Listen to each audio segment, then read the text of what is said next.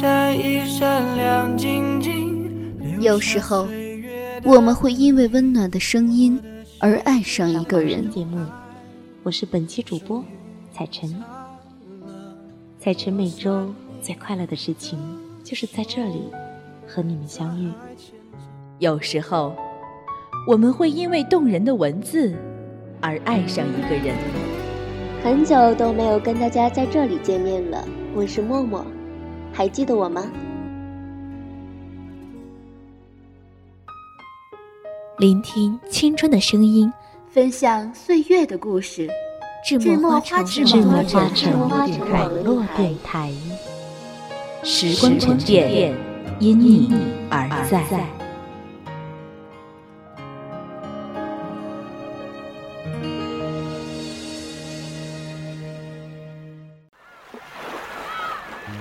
听众朋友们，你们好，这里是智墨花城网络电台，欢迎各位收听本期的捧书莫上节目，我是主播青岸。在这个世界上，对每个人都公平的一件事就是，你来到这个世界的那一刻，并不孤独。记得曾在某个时刻。认真的思考着孤独这件事。是的，无论你拥有多么完好的家庭，多么彼此相依的恋人，多么重情义的朋友，可人生的无数个时刻，比如病痛、分离、死亡，你都终究要独自一人承受。多年前的一个阳光倾洒的午后。我独自猫在家中，欣赏完了蒂姆·伯顿执导的电影《大鱼》。或许是那一天的云淡风轻，恰如其分地应和了影片中一切鲜活的美好。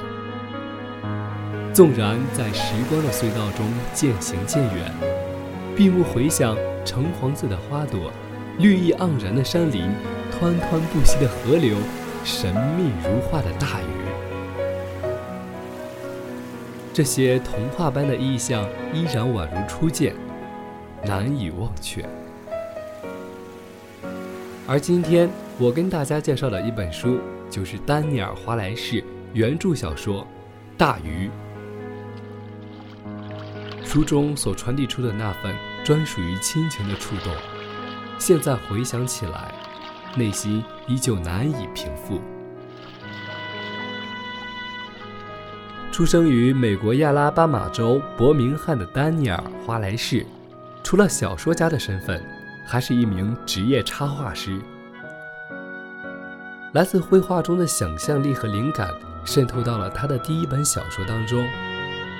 在《大鱼》一书中，巨人、大风雪、城镇、连体女人、独眼婆婆等看似天方夜谭的情节，被华莱士自然而然地刻画而出。书中的父亲爱德华短暂平凡的一生，在华莱士的笔下充满了神秘的色彩。大鱼老爸说：“你能相信吗？我觉得这是我的命运，一条大鱼。而这一切当然都是源于他的描述，甚至是被儿子长久不耐烦的描述。”在父亲的故事里，他出生的那天，带来了干涸破败的小镇期许已久的大雨，就好像是一场欢迎式，轰轰烈烈，满是奇迹。可远远不止如此，他的故事总是超越你的想象，让你绝对无法相信那些都是真的。他帮助被人偷走眼球的老妇人找回眼球，打工时给鲸鱼般的女人挑选出完美的内衣，为了保护无辜的女孩，一把掏出恶狗跳动的心脏。他是一个能与动物们交流的神奇人物，他是能够驯服巨人的英雄，他是一个能挑战黑色地狱犬的勇者。更是能给所有人快乐的伟大使者。可故事就是再算精彩，他也仍然只是一个平凡的父亲，会老，会死。于是他在昏暗光线的房间里深度昏迷，死亡消磨着他的全部气力，他的身体。到心灵都在不断缩小、萎缩。记住别人的故事，能让那个人不朽。就算你从来都不相信那个故事。嘿，父亲说：“我会想你的。”眼泪刷的模糊了视线。也许吧，也许疾病是他去往另一个更好的地方的。通行证，在他生命最后时刻的那么一瞬，儿子才突然能够真切的看到他，不再是高大喋喋不休的父亲，而是一个男孩，一个少年。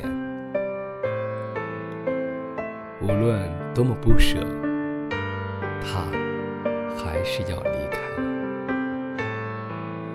他用最后的力气。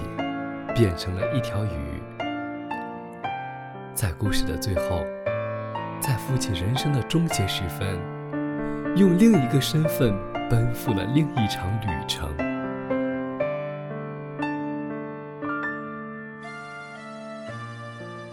成年人的童话，终究没有长生不老、幸福永久。可他用另一种方式，让我们明白，亲爱的父亲。无论你在或不在，你都将与我同在。我的父亲成了一个神话。通过不懈的奋斗，一个出生于美国南部小镇的男孩，终于成为一个大人物。然而，在作者笔下，他对爱德华的奋斗史却提及甚少。仅有的篇幅也无非是为了展示爱德华的自尊、正直、智慧、幽默与坚韧而存在。作者的笔下，爱德华的一生是他作为父亲在儿子眼中的一生。值得注意的是，在这些鲜少琢磨中，却看似机械般的重复着四个几乎是雷同的死亡镜头：一生一如既往的老迈悲伤。父亲始终如一的乐观坚强。躺在病床上的父亲与儿子之间的对话，充满了调侃和轻松。你担心什么呢，爸爸？来生吗？他说：“不是，傻瓜，我担心你呀。”他说：“你是个傻孩子，没有我帮忙。”你都不知道怎么进监狱，而在细读之下，不难发现，就在这些镜头回放中，面对丈夫的濒临死亡，妻子的心态已由最初的茫然不知所措，渐渐转化为悲伤，做好心理准备，和直至最终能够坦然的面对。爱德华不仅用他的细腻洞见了一旦他离世。妻子将难以面对他的空床而主动搬出卧室，更用他的乐观与坚强一次次击退了死神，给予家人最后的体贴，让他的儿子、妻子有更多的时间去调整心态，接受他的死亡。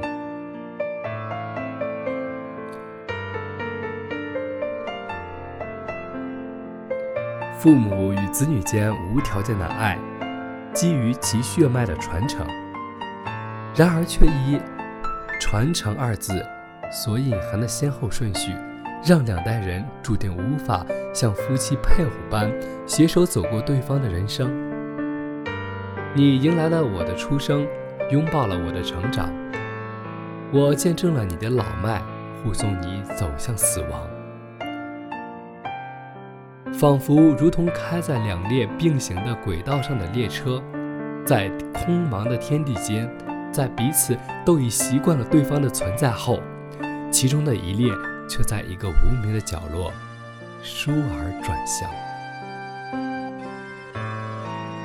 联想到若干年后自己无可避免的将面对的那一幕，很有点不是滋味。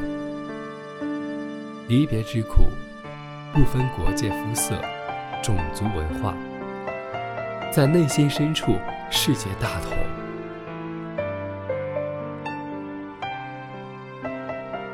有一个玩的很要好的朋友给我说过，在他模糊的记忆中，父亲是最亲近的陌生人。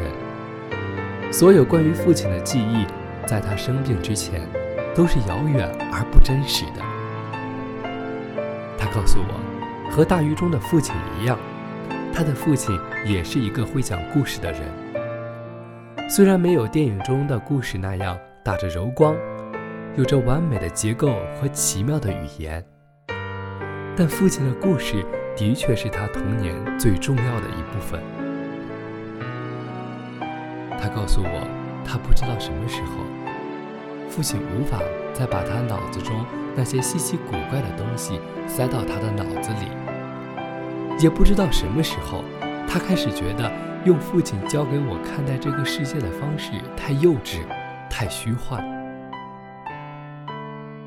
他在叛逆期曾经为父亲满脑子的理想主义而感到尴尬，开始觉得自己可以更正确、更冷静地去解决问题，而父亲却更像一个活在他自己虚构的世界里的孩子。终于，他和父亲的分歧越来越大，现实赶走了他心中的童话。我的父亲是一条大鱼。好友在看完大鱼的时候也这么跟我说过。他告诉我，直到他独自在外求学生活，很少再回家，直到他的父亲病倒，他才发现，是父亲给了他一颗体会得到美好的心，在曾经走过的无数个岁月中。在他不断的克服自己和周围的困境的日子中，在他一次一次的重新振作起来、坚强的活过来的一瞬间，他曾经以为那只是我自己走过来的，但其实那是因为父亲用自己的方式爱着他，就像冰与火的交缠。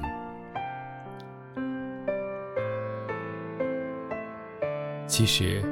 从我们出生开始，父亲的一部分就在我的灵魂深处，从未离开过。或许，当我们终于可以理解自己的父亲的时候，我们才能够真正的懂得自己从何而来的，知道自己将向何处而去。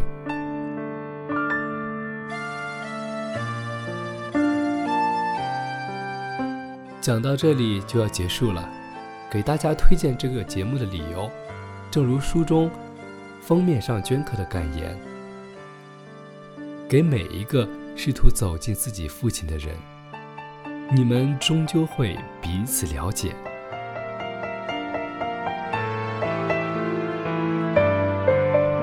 感谢我们的编辑杨希。如果你喜欢智墨艺术，喜欢智墨网络电台。可以加入我们的官方 QQ 群：幺五八二三五五九五。如果你对我们电台有兴趣，也可以加入我们的考核群：三零四二五四六六八。感谢你的收听，让我们下期继续相会这里。